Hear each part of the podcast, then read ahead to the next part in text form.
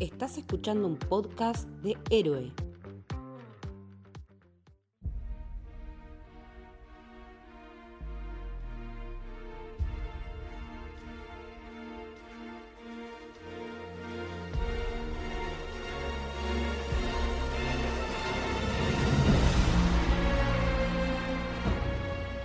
Bienvenidos, bienvenidas al Camino del Héroe. Mi nombre es Lucho Torres Toranzo y como siempre no me podía faltar una compañía increíble, el grandioso, el maravilloso, nuestro queridísimo Spider Lucas, Lucas Bashi. ¿Cómo andas, amigo? Buenas, buenas. ¿Cómo andas, Lucho? ¿Todo bien?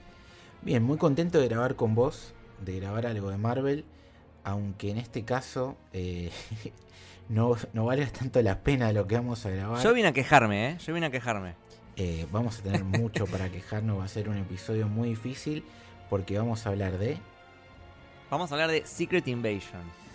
Ay Dios, Mamita querida. qué complicado va a estar esto, pero bueno, nosotros siempre intentamos ser positivo dentro de todo, le tenemos un cariño muy grande a Marvel, pero cuando uno quiere a alguien hay que ser honesto, ¿no? Y decir las Sí. cosas de frente. Sí, sí, sí.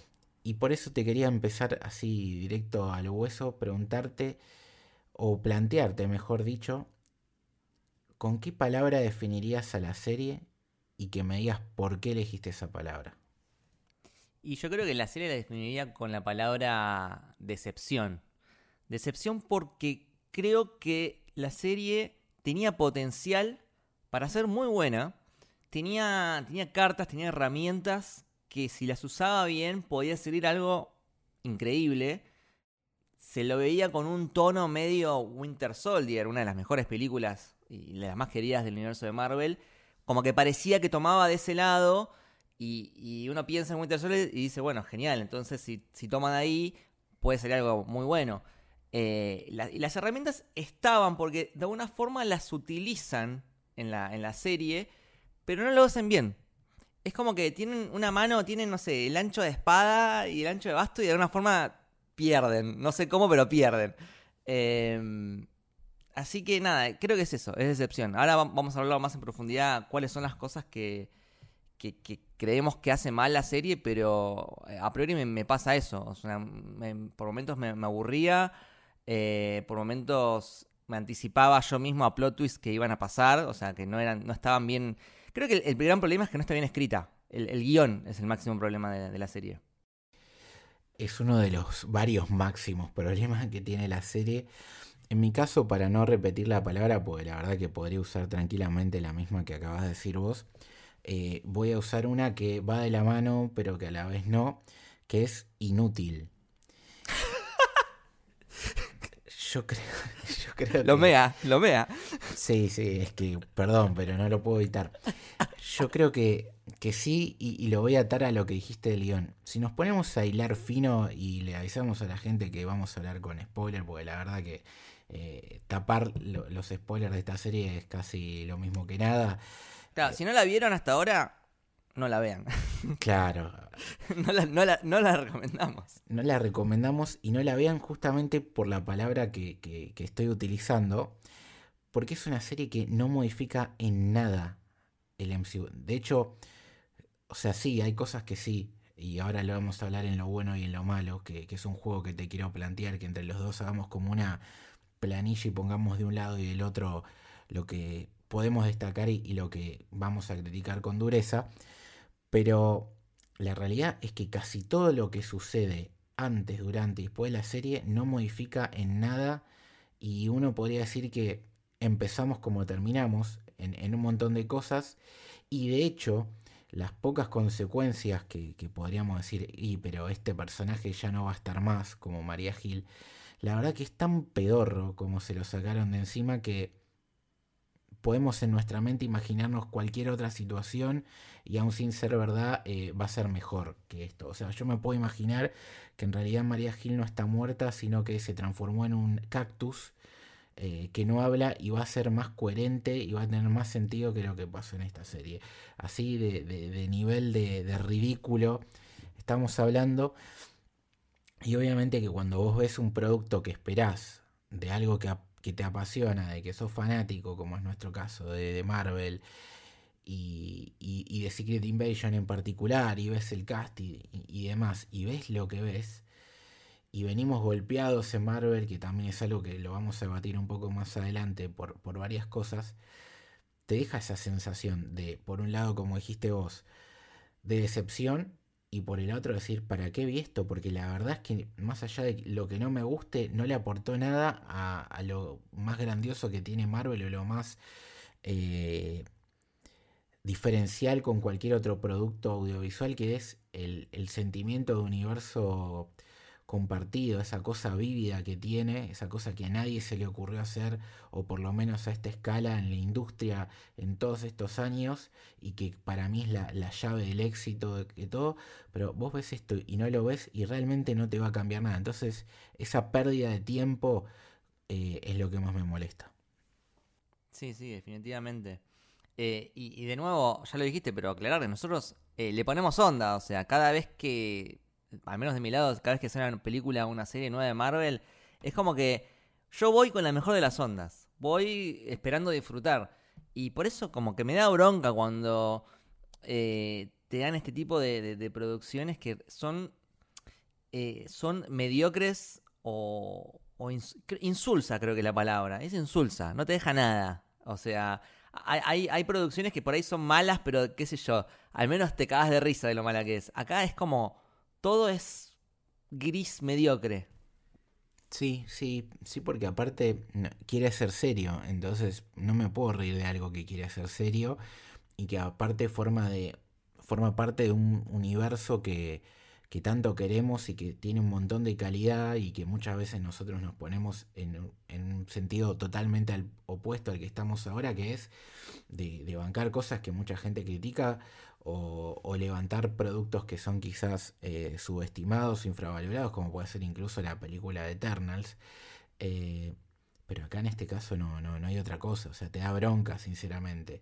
Esto es como, no sé, si sos hincha de un equipo de fútbol y, tu equipo está jugando muy mal y hace un papelón, no vas a decir, uh, qué lindo que jugamos, no, no, no puede ser tan termo. Bueno, acá es lo mismo. Pero bueno, dentro de todo, vamos a hacer este juego que, te planteaba para tratar de sacarle lo bueno y también para analizar algunas cosas específicas de la serie en detalle, que tiene que ver con, tratemos entre los dos de, poner en, de un lado lo bueno de la serie y del otro lo malo. ¿Con qué quieres empezar? Yo empezaría con lo bueno. Ok. Y después hacemos todo junto lo malo. Porque creo que va a ser, no sé, un 80-20, ponele. Sí, va a ser como un Fernet de, de Córdoba, básicamente. Ok, bien. Bueno, ¿querés animarte a decir algo bueno? Algo bueno. Eh, mira, a mí, Nick Fury, me gusta, me gustó. Samuel Jackson ama, ama ese personaje. Él ya dijo que si él lo sigue llamando, él sigue yendo.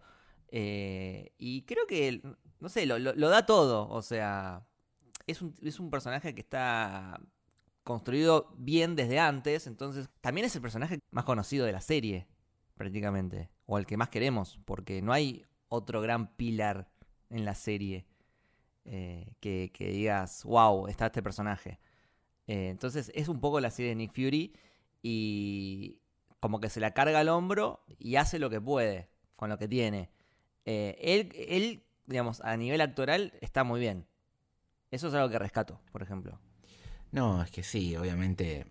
Yo creo que en general, y podríamos poner como una línea que salga del circulito de, Nick Fury está bien. Las actuaciones, ¿no? Hay alguna que es un poco más rara. Yo creo que no pasa tanto por los actores en sí, sino hay escenas que para mí están mal eh, dirigidas y hacen que alguna actuación por ahí se vea un poco extraña o el director le pidió algo un poco más exagerado al actor, actor que eh, quizás en otra escena mucho más simple con un gesto, lo que sea, te transmite mucho más y decís, ah, bueno, en realidad no es un problema que el actor sea malo, sino que está fallando la capacidad del director para, para transmitir el potencial. Pero por lo menos los personajes principales, dentro de los personajes nefastos que, les construyeron, me parecen que están muy bien. O sea, eh, Don Cheadle, que es uno, el vengador menos querido de la historia, y, la serie, si bien no ayudó a que eso cambie, cuando hace del, del War Machine que te das cuenta que es un Skrull porque se comporta como un tarado, ¿te crees? que es un Skrull que se comporta como un tarado, ¿entendés? Por más que vos digas es horrible el guion y que este personaje se esté comportando como un Skrull tarado. O sea, una cosa es el mal planteamiento de la idea y otra cosa es que el tipo no le ejecute mal esa mala idea. Eh, en general me parece que las actuaciones están bien, pero es algo que después creo que seguramente vamos a poner en lo malo, ¿no? Esto de este casting tan bueno y que no esté terminado de, de aprovechar. Otro personaje que me gustó mucho también es el de Olivia Colman. Que ya me olvidé el nombre, perdón. Sonia. Pero Sonia, ahí está. Pasa que ella a mí me gusta mucho. También creo que lo, da todo. Con, digamos, con, el guion que, tiene, ella lo da todo. Eh, cada vez que aparece en pantalla es como, bueno, eh, por ahí me sacaba una sonrisa. Eh, después, un personaje que a, nivel desarrollo no, sé si, si, me lleva a algún lado eso. Pero ella me parece que está muy bien también. Sí, es un, es un, estamos hablando de, creo que junto a Samuel Jackson, los dos mejores actores de, todo el cast, ¿no? Y de los mejores De, del MCU en general. Eh, están ahí los dos en un top altísimo, por más que el MCU tenga una cantidad de actores excelentes. Impresionante.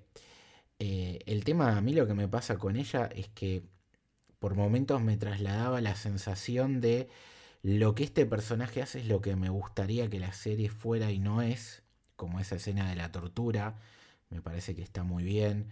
Eh, era como que era un personaje de otra serie. Sí. ¿No? Se parecía como que tenía otro registro, es verdad, sí, sí, sí. Es como decís, ah, bueno, el potencial de la serie estaba en lo que hace este personaje, pero después hay otra cosa que no tenemos mucho contexto de ella y si bien queda abierto el personaje, yo no sé si es un personaje que me volvería loco por porque que reaparezca. Y no porque ella lo haga mal, sino porque es como así, es un Nick Fury 2.0, básicamente. Eh, si es un personaje que primero no existe en los cómics. El apellido de ella, que es Falsworth, está asociado a un personaje que tiene que ver con, con el Capitán América, que tiene que ver con, con, con otro superhéroe famoso, porque por las dudas no lo voy a decir porque quizás si lo terminan usando le dan una vuelta. Pero ponele, tranquilamente podrían hacer que ella con Gaia, el personaje de Emilia Clark, eh, conformen una especie de Vengadores europeos, te invento. Una flayada total. Y la verdad que no sé si tengo ganas de ver eso. Por más que ella la haya hecho muy bien. Es como que es un personaje más de calle, eh, parecido a Nick Fury, que no sé cuánto nos puede sumar por cómo está manejándose Marvel y, cuando cada vez se mezclan más las cosas cósmicas y que si quiero ver cosas de calle prefiero ver a Daredevil, ¿entendés lo que te digo? No, no a Olivia Colman. Sí, a mí, a mí lo que me da un poco de bronca es eh, el, desaprovechamiento de Olivia Colman eh, en una serie así. O sea, si me preguntás, eh, volvería en el tiempo y le daría a un personaje, no sé, en otra película, en otra serie que sea un poco mejor. Es como que tener a, una actriz de tanta calidad en esta serie, eh, de nuevo, es como usar el ancho de basto con un cuatro de copas. Sí, es como que, viste que siempre venimos hablando nosotros de que van seteando muy de a poco los, los Young Avengers.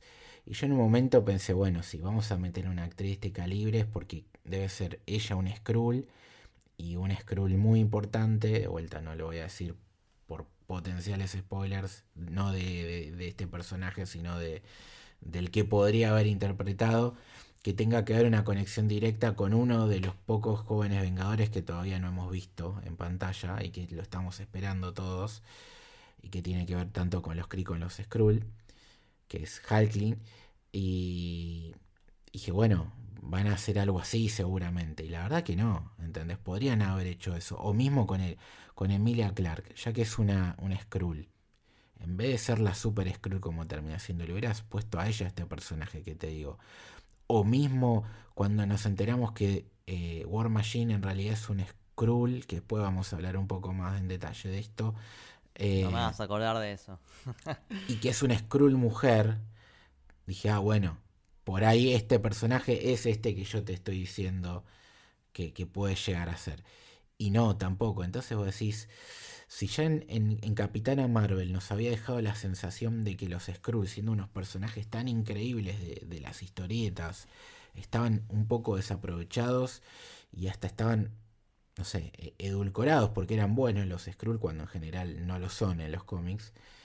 Después esta serie creo que se empeora eso todavía. Sí, sí, definitivamente. Después, yo, no, de mi lado no sé si tengo algo más para rescatar, no sé vos. No, lo único que podría destacar, entre comillas, es que creo que el primer capítulo está bien, es el único donde realmente me, gustó y, entendí que, bueno, ya lo sabía, ¿no? Pero digamos, lo asumí al ver el producto en pantalla, que esto no iba a ser ni de cerca lo que hemos leído en los cómics. Y que... Claro, eso, eso demos un poco de contexto de, de, esa base en los cómics, porque es un, es un cómic bastante conocido. Eh, que no tiene nada que ver con, con, lo que vimos acá. El nombre nada más. O sea, el nombre y el concepto de, bueno, hay Skrulls eh, infiltrados, pero la escala, el tamaño de la historia es absolutamente distinta. Claro, pero pese a todo, viste, en el, primer episodio nos daban a entender de que podía pasar cualquier cosa, porque lo vemos al villano, eh, que es Kingsley Benadir, el actor, que en Barbie ha, demostrado que es muy buen actor y en esta serie es irregular, como creo que es la escritura del personaje, eh, lo veías que él se hacía pasar por Nick Fury, que la mataba María Gil, que te mostraban esto de que el chabón iba cambiando de cuerpo y que había cierta paranoia y que prometían una posible guerra mundial y una escala política, decir, bueno, ok, esto puede llegar a ser interesante y súper adulto, y después te das cuenta que es una estupidez la serie. Pero bueno, dentro de esa estupidez creo que el primer episodio está bien. Entonces lo pondría eh, en chiquitito en nuestra lista de lo bueno. Sí, ponele. Yo, a mí ya el primero ya, me resultó medio me. Medio me. De hecho, el final del primero me pareció indignante. Pero eh, nada, eh, ya hablaremos de eso. ¿Vos tenés algo más para rescatar? ¿O pasamos a la parte jugosa? Pasemos a la parte jugosa porque creo que... Marremango. Que sí, sí, creo que, como dijiste, eh, nos quedamos cortos con el 80-20. Empecemos con lo malo. ¿Por dónde empezamos? danos el honor de, escribir la primera palabra en la lista. Bueno, ya que lo mencioné, esto de, cómo termina el primer capítulo, ¿no? Con, con la muerte de María Gil, un personaje al menos yo, yo lo quería mucho, el personaje de María Hill, que viene desde la fase 1, de los primeros ahí, en Avengers 1, no sé si incluso aparecía antes, que también tuvo bastante peso en Agents of Shield. Eh, que siempre, yo siempre quise que se la desarrolle más, porque me gusta la actriz. En los cómics es un personaje súper importante, María Hill, bastante, nada, bastante grosa. Eh, y dije, bueno, por ahí está esta serie, Secret, Secret Invasion, está Nick Fury, está Maria Hill, eh, por ahí podemos desarrollar más el personaje. Pero eh. la matan de una forma horrible, que aparte es el famoso concepto de, de mujer en la heladera, porque la matan a sangre fría para motivar al personaje de Nick Fury. y nada, queda ahí. Y creo que como que tampoco se respeta mucho esa muerte.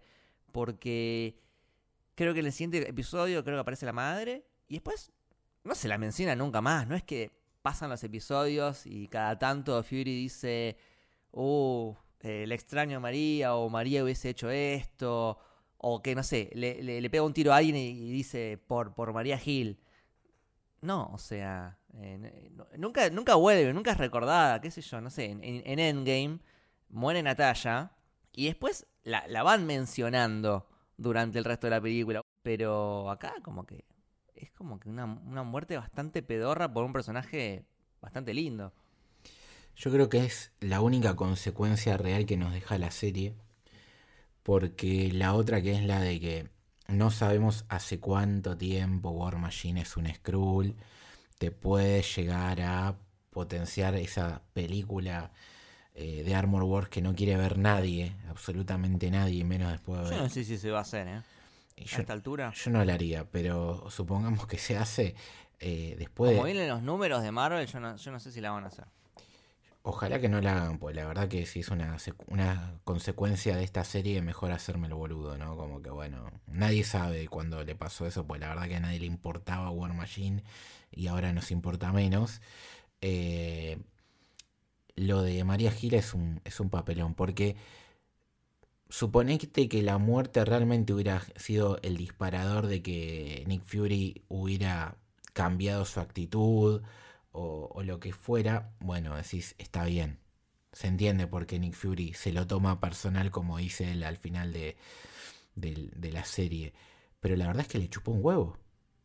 Le chupó un huevo y le chupó un huevo también la, la muerte de, de Talos. Fue casi indiferente. O sea, realmente no, no lo vimos eh, compungido. Y no te estoy hablando de que se haya quedado con el cuerpo al final y como algunos critican ese episodio porque Nick Fury dentro de todo es un tipo que tiene que hacer las cosas eh, por el bien de, la mayoría, ¿no? Es como su rol tiene esa, compli- esta- esa cosa complicada. Sino en los momentos de tranquilidad le chupó un huevo. Y como le chupó un huevo a María Gil, y como la serie hay un montón de situaciones que nos han mostrado en el pasado que no tienen sentido con eso, ¿no? Por ejemplo, en Far From Home vemos que eh, María Gil y, Nick Fury en realidad son dos Skrulls, que son Talos y, la mujer. Y en la serie nos enteramos que la mujer de Talos murió, pero nunca lo vimos. Y, y te haces la pregunta, ¿por qué la mujer de Talos era María Gil y dónde estaba María Gil mientras? Porque cuando vemos esta serie nos dan a entender que con Nick Fury no se hablaba hace bastante. Entonces, no solamente está mal ejecutado, sino que es medio que se caga en todo lo que hemos visto antes. Sí, sí, sí, sí, totalmente. Y encima, a- a mí lo que me pasó es que siempre teniendo en cuenta esto que habían dicho de que estaba supuestamente bastante en el mismo registro que Winter Soldier, en esa película Nick Fury finge su propia muerte, o sea, como que lo matan o lo, lo, lo- lo hieren y se toman sé, una pastillita falopa que hace que el cuerpo parezca que esté muerto y qué sé yo, y después al final vuelve. Que es un, es un plot twist que está bueno. Eh, entonces, con la muerte de María Gil, yo dije, bueno, por ahí no murió. Y en el, no sé, en el último capítulo aparece con una máscara y, y es un buen plot twist. Pero no, no, no, fue una falsa esperanza porque no, no terminó pasando. No, Este- porque ese plot twist se lo gastaron en el personaje de Gaia. Que la vemos morir. ¿Y todo para qué? Para que le pongan eh, el extremis que usó Iron Man y que reviva. Y para justificar que después ella sea una Super Skrull. Y eso, la uni- o sea, primero que eh, el Super Skrull, al ser un personaje tan vinculado con los cuatro fantásticos y que tiene los poderes de ellos, acá reemplazaron el fuego de Johnny Storm con eh, el extremis de Iron Man, reemplazaron el, la piedra de Fink o la cosa, o como quieras decirle, de, eh, con el brazo de Korg, y vos decís, dale, boludo. O sea, Todo, todo, todo más berreta. todo más berreta y, y te gastaste el recurso ese de te muestro que muere y en realidad no muere en un personaje que lamentablemente en la serie tampoco tiene un gran En, en un desarrollo. momento dicen cuál es el, el- el ADN que se roba. Que se roba el, al- el de Groot, el de Cool Obsidian y no sé cuál más. Pero como que no, no, no, Sí, no se robó eh, los mejores poderes. No, el de Extremis y se robaba uno de un personaje de Thor, creo, no me acuerdo, pues la verdad que es algo que, que, que es tan patético que no, que no lo cerré, pero bueno, si querés Groot que estira el brazo es parecido a como se estira Mr. Fantastic, viste también, va de la mano, y Cool Obsidian es como una especie de psíquico, como es una cosa entre comillas muy grande, es parecida a lo que podría ser eh, su Storm, que en realidad no tiene poderes psíquicos, pero bueno, tiene barreras eh, y poder de invisibilidad y todas esas cosas. Que no sé si lo llegan a usar, de hecho, en la serie. No sé si. si no- Sí, sí, lo usan, lo usan. un lo bueno. Pero en la, en la pelea final. Ah, bueno, en esa. Pero bueno. Pero sí, es el recurso que decís vos que hubiera estado bueno, eh, lo utilizan en, en, Gaia para simplemente mostrarte que ella también tiene los poderes. No, y aparte, no son tanto los poderes, sino que es como que se roba las partes del cuerpo directamente. Porque yo me di cuenta de lo del Cool Obsidian porque en la mano le aparecen los anillos. Que vos decís, ¿qué tiene que ver los anillos con el, poder del Cool Obsidian? O, cuando le aparece el, brazo de Drax. O en un momento aparece eh, los pantalones de Hulk. Que, que vos decís, ¿qué tiene que ver los pantalones de Hulk con su poder? O sea, su poder no son los pantalones. La concha de tu madre. Pero bueno, eh, otro, otro recurso que también habían usado en Winter Soldier que es una de mis escenas favoritas porque me encanta, que es esa escena que, hay como una, señora grande y que empieza a tirar patadas y de repente se saca la máscara, muy a la Misión Imposible, y es eh, Natalia. Era un buen recurso para que lo vuelvan a usar de nuevo en Secret Invasion. Y de hecho lo usa, o sea, está la máscara, la usa Nick Fury, pero lo usa para pasar por un aeropuerto. O sea, dale, ¿no tenías una forma mejor de usarlo?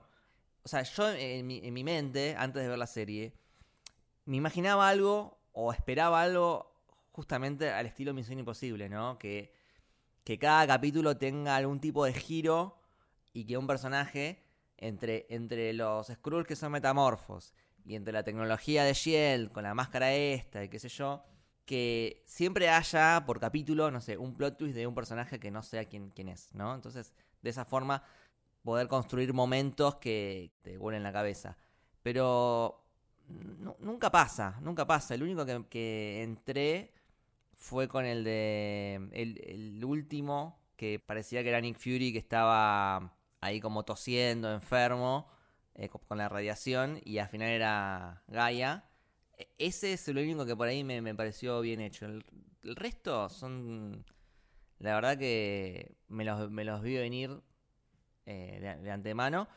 Y eh, para mí el, punto más bajo de la serie, eh, que es imperdonable, imperdonable, es el plot twist de... De War Machine. De War Machine, que... A ver, es un, él es un, es un Skrull, ¿no?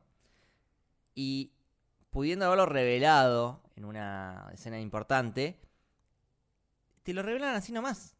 O sea, se está bañando y sale de la ducha y te das cuenta que eh, War Machine es un Skrull. Así, sin, sin, sin ningún tipo de, de épica o de, importancia. Eh, me parece mal, jugado eso.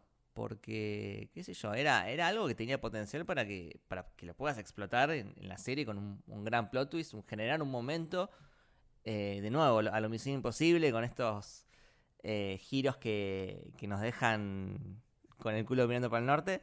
Y la verdad que es bastante insulso la forma en que se revela. Es otra carta que, desperdician.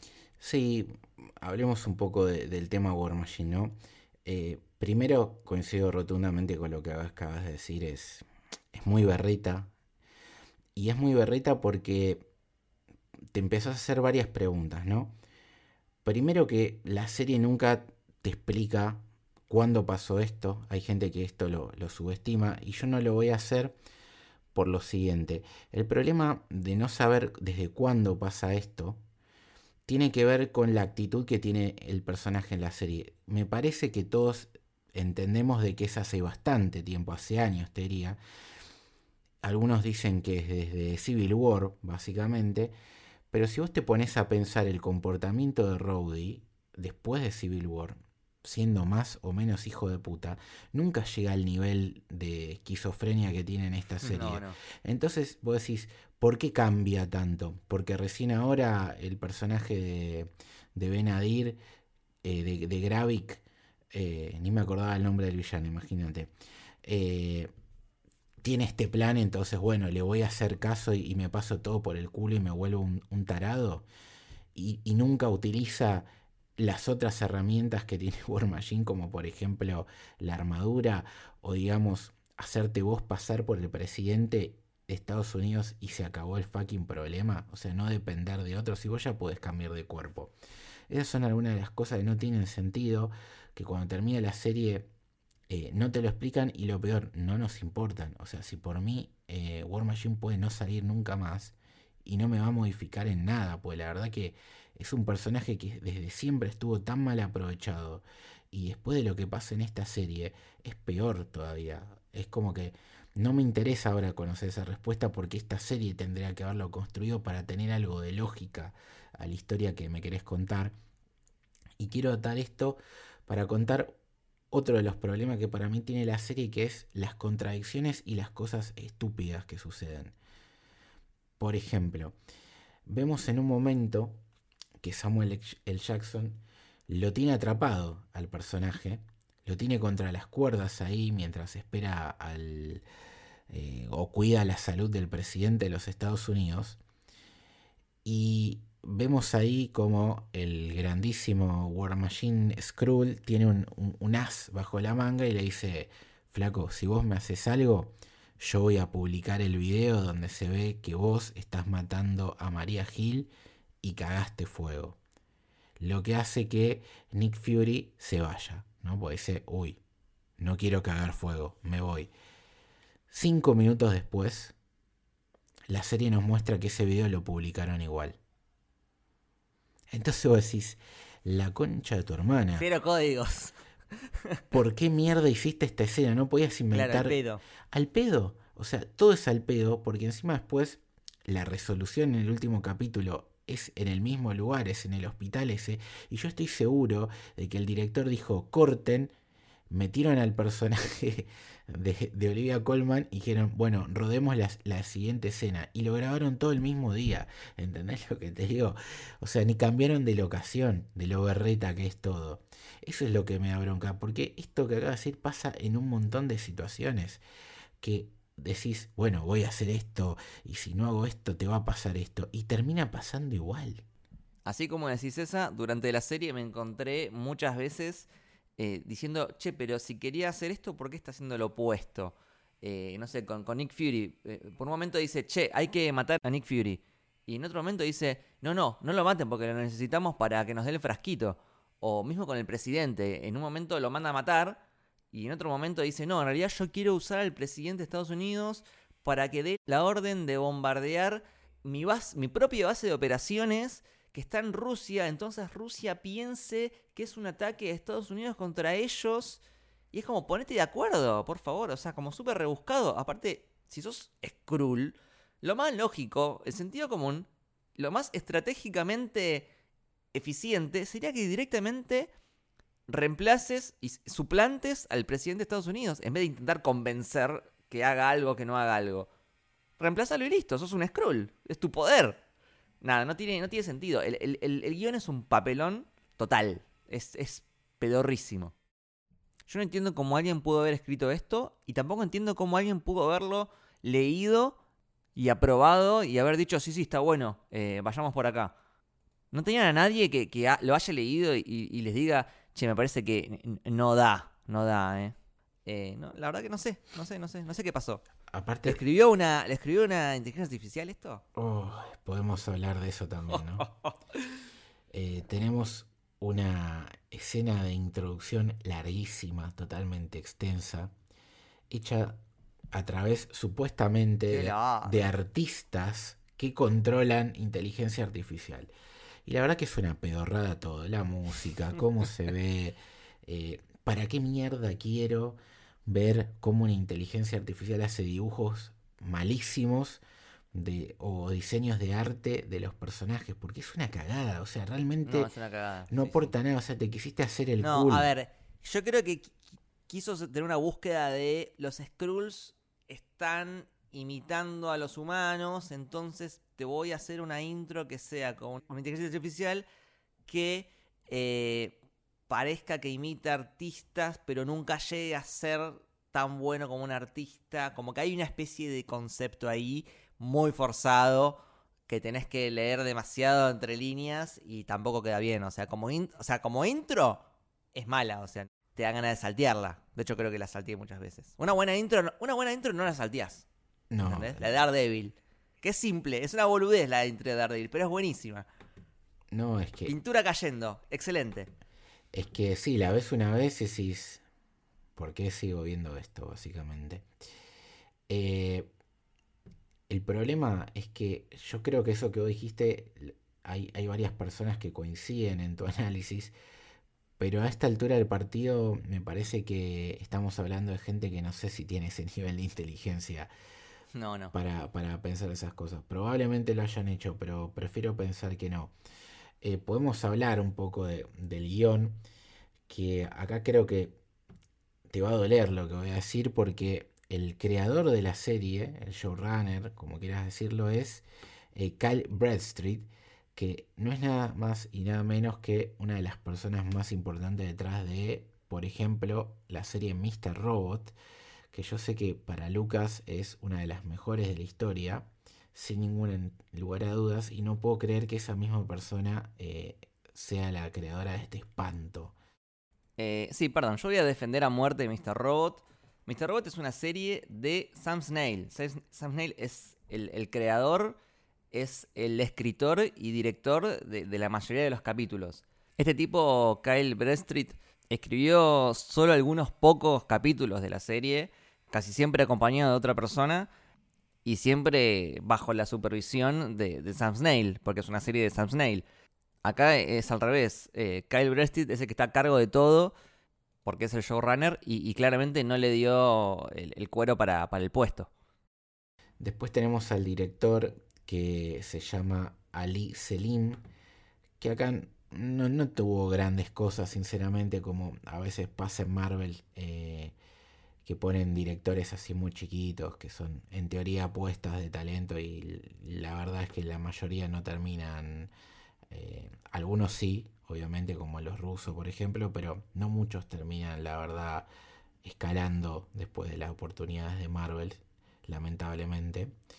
Eh, como muchas veces hablamos de eh, la gran calidad para elegir cast que tienen en Marvel, yo creo que en muchos productos pifian en lo que tiene que ver con, o por lo menos últimamente, con dirección y, elección de personas para manejar el guion de, la serie. Igual este Kyle Brested creo que escribió solamente el primero y el segundo capítulo, una cosa así. Que, que, si el primero dije que era el, menos malo, tampoco lo voy a matar tanto. Pero bueno, es su responsabilidad también eh, como showrunner haber elegido a los otros y los otros sí son son impresentables. Eh, factura técnica también, ¿no? Normal. O sea, la, pelea final, eh, que es la típica pelea que metemos en, en, las series de Marvel en el último episodio, eh, tiene cosas que están muy buenas, pero el fondo se ve muy trucho, por ejemplo. Sí, todo lo que es, como viene pasando a veces en, en Marvel, no siempre, porque la de Guardianes estaba bien, pero bueno, le vienen pifiando con el CGI bastante. Yo, ese último capítulo, que es donde más se usa, digamos, se, ve, se ve feo. En un momento, a Emilia Clark le sale el, brazo de Drax. Y es como que. ¿Qué? Sí, sí, sí. Queda muy raro, boludo. Queda muy feo. No, no, sí. A Emilia Clark con el brazo de Drax. Sí, sí, no, no sé qué quisieron. Es raro. No sé qué quisieron inventar. Es raro, es cocoliche. Pero bueno, eh, después a nivel dirección, por ejemplo, eh, me parece una dirección en general de toda la serie bastante mediocre. No, no, no vi que tenga buenas ideas eh, a nivel cámaras, planos, nada. Lo vi bastante normalucho. No sé. Sí, y por momentos te caótica, ¿no? Hay algunas escenas que no. O sea, uno entiende lo que está pasando, pero si vos te pones a verla en detalle, la realidad que no está bien filmado, ¿no? Es como que decís, bueno, entiendo porque el personaje empieza en el punto A y termina en el punto B, pero cómo se va moviendo del punto A al punto B no está bien filmado. Y decís, che, pero si este sale por la derecha, porque acá está por, por el centro, ¿entendés? Cosas así que vos decís, bueno, raro. Sí. Pero Es, más de lo mismo, ¿no? Pasa que en una, en una serie, en una película de, espías, donde la construcción de la tensión es tan importante, la, construcción de la paranoia, de, de, dudar si un personaje te está diciendo la verdad o no, de engañar al espectador, todo eso tiene que ver con la dirección, también mucho con la actuación, pero y también mucho con el, guion, pero la dirección es clave en todo eso. Eh, perdón que le repita tanto, pero Misión Imposible es el mejor ejemplo de algo que está bien hecho. Y acá es como que nunca llegás realmente a tener momentos que digas, wow, este momento me voló la cabeza completamente. No, o sea, es todo bastante genérica. Creo que esa es la palabra para la serie, es genérica. Yo no sé si es mala, mala a nivel eh, te sangran los ojos. Es, o sea, a la vez te puede llegar a entretener. Yo la vi tipo semana a semana. No es, no es inmirable. Pero es genérica. Y a esta altura, con los millones de dólares que ganás por película, por serie, sos Disney, con el presupuesto que manejás, con el talento de gente que tenés atrás, hacer algo genérico, para mí eh, es algo malo porque ya, ya a esta altura en la fase 4 no puedes hacer algo así. Eh, realmente la, gente espera otra cosa. Eh, y vos ya no puedes decir, bueno, estoy empezando, me puedo equivocar. Ya tenés bastante experiencia en el tema. Entonces, qué sé yo, no, no, me parece que, esté yendo para, para, para, un buen camino con, con todo el tema de las series. Específicamente con las series. Porque en cine sí, a, veces se trastabilla como con Ant-Man, pero no viene mal, o sea, Guardianes 3 estuvo buenísima. Ahora con el tema de las series que, que, empezó muy bien, empezó increíble con WandaVision, que yo es una serie que la adoro, después nunca más llegó a ese nivel. Es como que empezó bien arriba y, y nunca pudo despegar después de con las que siguieron. Sí, yo creo que Loki y, y Moon Knight están a la altura de WandaVision. No, para mí no. Para mí nunca, nunca volvió a, tocar el pico que, estuvo con WandaVision. Sí, Loki y Moon Knight están buenas. Pero, o sea, son. Fíjate, WandaVision, Loki y Moon Knight. ¿De cuántas series? No, sí. Igual no son tantas, ¿eh? parecen que son más, pero. No, sí, son como 10, 11. Y mira, yo los tengo acá. WandaVision, muy buena. Sí. Falcon and Winter Soldier, no. aceptable. Tampoco me parece. sí. Mala no es. Loki me parece que está buena. What If está buena. What If estaba bien. What If estaba bien. Eh, Hawkeye, aceptable. Mm. Moon Knight está buena. Sí. Miss Marvel es mala. No, para atrás. Eh, She-Hulk es polémica. Polémica. A mí me gustó, a mí me gustó, pero sé que a mucha gente no. Eh, pongámoslo también en, la mitad. Eh, y ponemos un asterisco ahí porque voy a volver a, She-Hulk. Y después tenemos Invasión Secreta. No, y después tenés los especiales de Guardianes de la Galaxia, War for Blind Night, los cortos de Groot. conté bien, son 9, 10 series. Yo creo que es irregular. Pasa que el tema de las series es que parecen más porque como las vamos viendo más, más eh, extendidas en el tiempo, porque duran semanas, te genera esa sensación. Cuando es una serie mala de Marvel, te querés morir, boludo, porque son seis semanas de sufrimiento, básicamente, de decepción. En cambio, vos vas a una película como Ant-Man y dura dos horas y te vas caliente y después a la, a la otra semana estás pensando en otra cosa. Sí, sí, el tiempo, el tiempo que invertís es diferente. También lo que pasa es que creo que nunca termina de, hacer una serie que sea un 10. Creo que WandaVision fue lo más cerca que pudo llegar a eso, pero también tuvo sus problemitas al final. Y después del resto de las series, creo que ninguna llega al 9. Y para mí ese es el problema. O sea, hablabas de Hawkeye, aceptable. She-Hulk en el medio. Falcon, aceptable. Eh, están bien, pero nunca llega a realmente volarte la cabeza con una serie que sea un 10. Que para mí en las películas sí hay películas de Marvel que son un 10. Y en las series es como que le cuesta un montón. Y mira, la verdad que eh, está bueno el, debate que estás planteando porque he visto mucha gente eh, famosa, no tan famosa, hablar como que estamos ya en la decadencia del género de superhéroes. Y yo creo que es todo lo contrario porque eh, si bien es cierto que Marvel, que era el caballito de batalla del género, está teniendo este irregular principalmente en la televisión, y acabamos de analizarlo, y la verdad que tampoco es que son todas las series malas. Eh, y explicamos por qué, pese a no ser todas las series malas, te genera esa sensación que es el tiempo invertido, como dijiste vos. Y que si vos te pones a ver las películas de la fase 4 en adelante, la verdad que sacando quizás eh, Black Widow, que hasta le podemos poner el asterisco de que fue la película que más problemas tuvo de la pandemia, y Ant-Man 3, el resto están todas mínimo bien. Alguna te podrá Sí. gustar más o menos, pero son todos productos que están acorde a lo que viene siendo de la calidad de Marvel y que si te pones a, poner en, en- en forro eh, la fase 1, 2 y 3, también había películas de la calidad de Ant-Man. Pasa que ahora pasa el tiempo y la nostalgia y tapamos un montón de cosas. Eh, coincido en algunas cosas y en otras no. Eh, yo creo que no, no estamos en la debacle por ahora del cine de superhéroes. Creo que todavía le queda un tiempo de vida. Pero tampoco creo que estemos en, lo contrario. Lo contrario sería en el mejor momento. Y me parece que no estamos ni a palos en el mejor momento de- del cine de superhéroes. Creo que ese momento ya pasó. Que creo que fue por allá, por el 2018, 2019.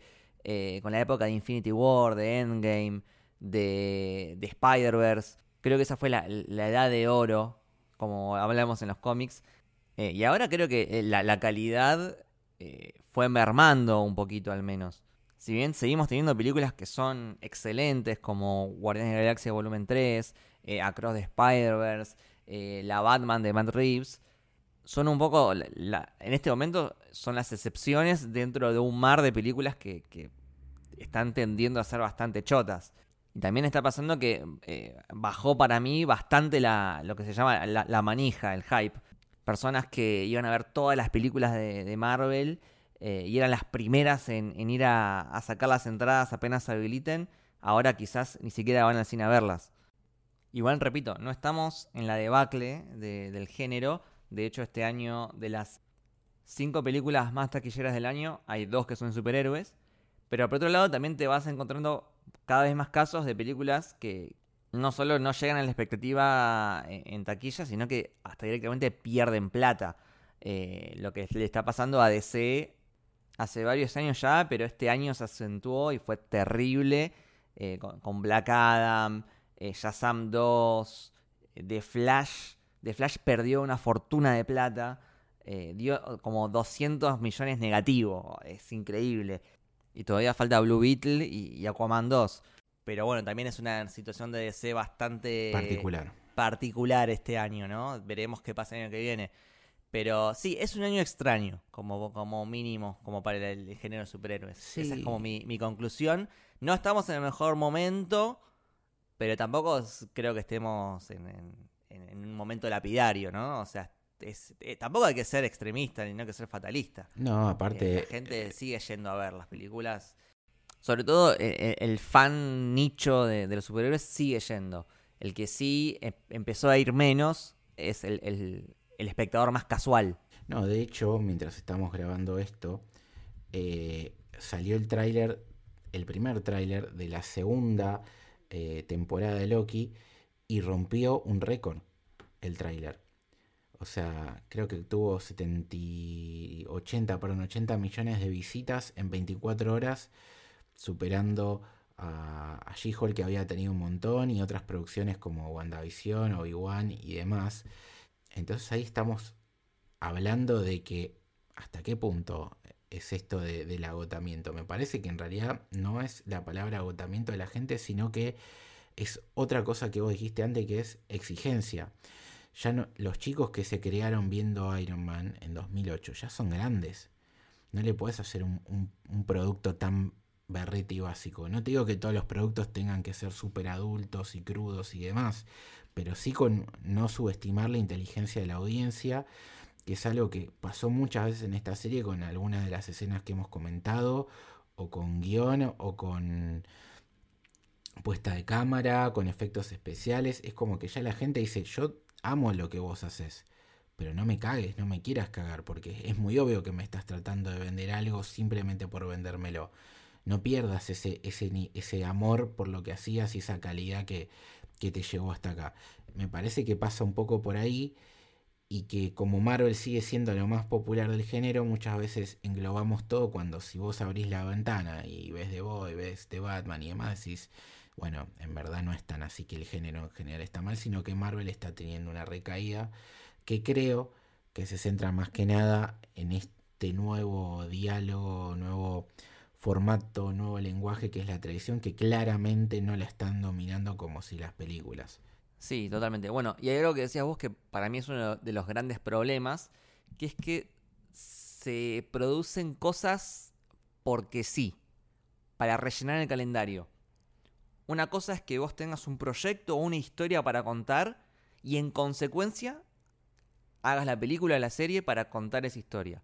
Y otra cosa es que hagas el camino inverso, que es, che, tenemos que hacer una película una serie para rellenar eh, este mes del calendario, pero no tenés realmente algo que contar, sino que lo que haces es rascar el fondo de la olla a ver qué personaje tenés disponible para hacerle una serie o una película. Y créeme que la, la, voluntad y la pasión y el corazón y la atención al detalle que le pones a una historia que la estás haciendo porque sí, porque te lo pidieron de arriba, donde lo importante es que salga y después te fijas eh, qué, podés contar, es diferente. Es diferente el resultado. Y eso me lleva a, otra de las problemáticas que tiene esta fase de Marvel, en diferencia con las anteriores, que es que en, las primeras tres fases vos tenías tres grandes pilares en los que giraba toda la saga y los que eran los que entrelazaban de alguna forma todas las historias, que eran eh, Iron Man, Capitán América y Thor. Cada uno tenía su, trilogía y aparte eh, iban apareciendo en otras películas. Y obviamente en los eventos más grandes como Avengers y Civil War. En esta fase no hay pilares. Son todos pequeños proyectos de personajes muy salteados que como que no los ves conectándose. Shang-Chi, a mí en su momento cuando la vi me gustó, pero no volvió a aparecer. Eternals quedó la historia ahí como en un cliffhanger y todavía no tuvimos una resolución ni, ni, de esa historia ni, ni de las escenas postcréditos. Eh, Falcon es el Capitán América desde 2021 y no volvió a aparecer. Y es el Capitán América. Entonces son como muchos proyectos de personajes bastante más secundarios que, que, los de la fase 1, 2 y 3. Y que se sienten como muy desconectados. Como que no, no se ve la línea de para dónde están yendo por ahora. Quizás están yendo a, un lugar y yo no lo estoy viendo, pero eh, no, no, no, se, no se puede ver en este momento esa conexión que tenía antes el MCU. Y encima, si la calidad empieza a bajar, y encima, si me estás contando historias de personajes que quizás no estén para ser protagónicos, eh, no sé, a Nick Fury lo queremos, pero no sé si una serie de Nick Fury con talos y personajes nuevos estaba destinada a ser un gran éxito podía haberlo sido, porque si le escribías bien, podía haberlo sido. Pero si encima eh, haces un guion choto, no puedes esperar mucho. Y que creo que incluso esta serie con Nick Fury solamente podría haber sido muchísimo mejor de lo que fue con las bases que tenía para hacerlo. Ahora, hay una realidad, la gran masa del público no le llama la atención una serie solamente de Nick Fury. Sobre todo porque, eh, ¿a dónde nos lleva esta serie? Ya vimos que a ningún lado. Pero, ¿entendés? Pero ponele que sí hubiera llegado a algún lado. ¿A qué lado me vas a llevar? ¿Armor Wars? Para ver una, película de otro personaje que a la gente no le interesa. Entonces, el problema está ahí, en olvidarnos de, de lo que la gente quiere ver. Y la gente quiere ver no solamente un montón de tipos en malla de expandex cagándose a trompadas, quiere ver una buena historia también de esos personajes y que vos, ya que tenés esta metódica de te muestro algo y te siembro algo a futuro, que lo que me siembres a futuro me interese. Porque como decíamos antes, no, no quiero una serie de Olivia Colman el día de mañana o de Gaia. Si no aparecen me da lo mismo. No quiero ver la película de Rowdy. O sea, me da lo mismo. O sea, y, no, y, por otro lado, no, no puedes sacarme el tráiler 2 de Marvels, que está muy lindo y le tenemos fe a la película, antes del final de Secret Invasion porque ya sabemos que Nick Fury no va a morir porque me lo estás mostrando en el tráiler. Entonces ya la serie no tiene sentido porque e, e, ese jugueteo de puede pasar cualquier cosa, realmente sabes que no. Está bien, después pueden haber puesto que sea un, un Skrull el, Nick Fury que vemos en, la película, pero no iba a pasar eso. Basta, basta Skrulls, basta. Sí, basta, basta. Este, hablando un poco del final, que quería cerrar un poco con eso dos cosas. Primero, la serie es inútil, como decías vos antes, porque no hay resolución real del conflicto central de los Skrulls, porque ni encuentran un nuevo planeta, ni se pueden adaptar pacíficamente al nuestro. Y me parece también incluso que por momentos el, mensaje que quiere transmitir la serie no está claro, e incluso me pasó muchas veces que no me gustó para nada lo, el mensaje que quería, los valores que quería transmitir. Como que los encontré un tanto a veces medio feos. Lo cual es raro porque si algo que a mí siempre me gustó de Marvel, hasta incluso de sus películas más flojas, es que siempre había un mensaje lindo para transmitir, ¿no? A la audiencia. Ciertos valores, no sé, la familia, la amistad, eh, un mensaje sobre el duelo, la diversidad. En, las de Iron Man, el tema de la venta de armas, el uso de la tecnología. En las de Capitán América hay una fuerte crítica al imperialismo yanqui. Y, acá en Secret Invasion me encontré como que muchas veces el mensaje parecía ser un poco anti-inmigración. Lo cual me parece como súper extraño. Porque en principio eh, se los planteó a los Skrulls como si fuesen una especie de analogía de, inmigrantes o de refugiados que, quedaron desplazados. Pero después es como que los ponen en un lugar de, villanos bastante crueles. Y después también el, presidente de Estados Unidos los manda a matar a todos de una forma súper eh, cruda. Eh, no sé si me gustó mucho todo ese mensaje. O mismo, que, casi, que casi no lo nombramos, la relación de Nick Fury con su esposa, que la verdad que nunca me la creí jamás. Eh, no está bien desarrollado, o sea, nunca veo un romance real. Eh, no entiendo por qué Nick Fury se enamora porque nunca se comporta como una persona que, que tenga esa capacidad de generar ese tipo de vínculos.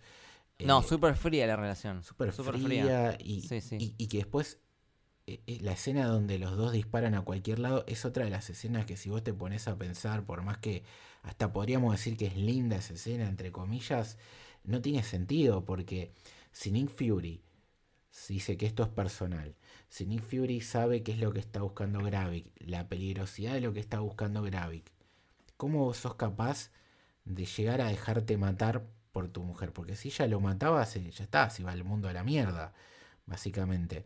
Eh, o mismo toda la escena de que la mujer va a buscar el arma a la loma del orto cuando la casa tenía un, arsenal de armas. ¿Para qué? ¿Entendés? Porque no tiene ningún tipo de sentido. No sentido. No, no, eh, para nada. Creo que vos querías eh, atar esto porque la verdad que podemos estar horas diciendo cosas sin sentido de la serie y los problemas de Marvel con la televisión y demás. Eh, con el final de She-Hulk, ¿no? ¿Cómo... Sí, sí, quería, quería hacer esa conexión porque quería, quería reivindicar She-Hulk que a, mí me había gustado la serie, creo que tenía bastantes problemas la serie, pero en general me había, me había divertido, me había entretenido. Eh, sobre todo me había gustado mucho el final que planteaba la, serie en ese tono tan eh, irónico y de parodia, que era medio en joda, pero también te tiraba varios palitos a, la industria y al mismo Marvel. Y en el final de She-Hulk planteaba un, final que, bueno, ella dice, no, no, ¿cómo vas a hacer esto? Esto es, esto es retrillado, esto es regenérico, a mí dame otro final. Y tienen toda una aventura en los estudios de Marvel y qué sé yo, donde se encuentra que eh, las cosas estaban escritas por una inteligencia artificial y qué sé yo.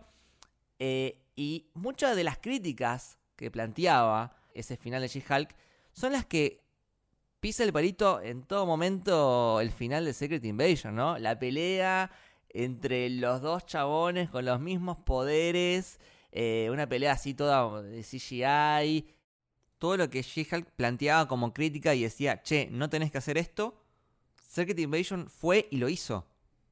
Entonces es como que es muy raro que Marvel se haga una autocrítica y después termine cayendo en lo, mismo que, critica. Es, raro. Se nota mucho ahí la desconexión de que seguro que los que hicieron Secret Invasion no vieron She-Hulk, porque si, lo hubiesen visto yo creo que hubiesen dicho, che, si hacemos esto se nos van a cagar de risa en la cara. Pero bueno, lo hicieron. No, no, es que yo creo que se debe querer matar el chabón, porque le van a haberle vuelto loco en estos días con, con el final, que aparte salieron a criticar a la gente, a decir que eh, las expectativas de la gente, no, flaco, la gente no tenía ninguna expectativa. O sea, ya sabíamos que no iba a ser igual al cómic. El problema es que es una mierda lo que hiciste. ¿Entendés? O sea, es tan simple como eso. O sea, esto es lo más parecido, para cerrar, al PSG. Tenías a Neymar, a Messi y Mbappé y no ganaste un carajo, hermano. Sos un fracaso. O sea, no le eches la culpa a la gente. Tenías a Olivia Colman, a Ben Mendelssohn, a Samuel Jackson, a Kobe Mulder, a Kingsley Benadir, a Emilia Clark, a Don Cheadle, etcétera, etcétera. A Martin Freeman, que aparece por ahí más al pedo que la mierda. Etcétera, etcétera, etcétera. Y, y no existe. Perdón, la mejor escena de la serie para mí eh, es esa, la del principio. la de Martin Freeman. Porque ahí es como, ah, ojo y después nunca más. Aparte, ¿hace cuánto lo tiene, no? O sea, ¿era un Skrull el de Wakanda? ¿No era un Skrull? No, no, no, es que no está claro. En el caso de Martin Freeman y de Rhodey, son dudas que la serie no responde. Eh, en el caso de Fury sí, porque menciona que es después de Endgame, pero el resto no, no está claro. Otro personaje que podría haber salido es el de la condesa Valentina de no sé cuánto, y no aparece. Era una recontra serie para que tenga una participación y no aparece. ¿Entendés? No te digo reclutando, pero porque tiene esa chispa medio de Olivia Colmanesca, digamos. Sí, sí, sí. Pero bueno, basta de hablar de esto. Creo que. Cerramos acá. Cerremos, acá. cerremos acá. Amigo, ¿dónde la gente te puede leer y escuchar? Hablar de cosas mejores que esta. sí, eh, me pueden seguir escuchar eh, en arroba Luke Valle con me corta IWL y por aquí en el Camino del Héroe y también en Desde la Baticueva que hace poquito sacamos un, episodio nuevo. ¿A vos, Lucho? A mí en los mismos lugares que vos y me pueden seguir en Twitter e Instagram en L Torres Toranzo, Torres con S, Toranzo con Z. Así que nada, este fue nuestro episodio de Secret Invasion. Esperemos que les haya gustado.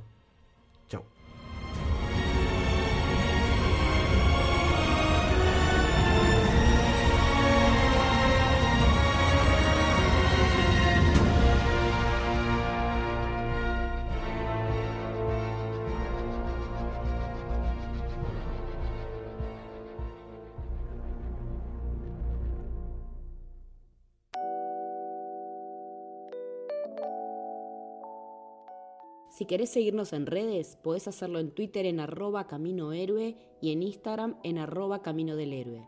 Si querés seguir a la productora, estamos en arroba Sos. También podés sumarte a nuestro club de suscriptores, el Club del Héroe.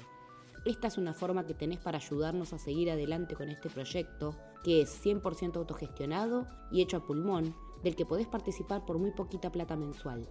Con esto tenés acceso a nuestro Discord exclusivo en el cual estamos todo el día hablando de cine, series, anime, videojuegos, comida, fútbol y además compartimos alguna que otra foto de nuestras mascotas. Podés encontrar los enlaces en cualquiera de nuestras bios.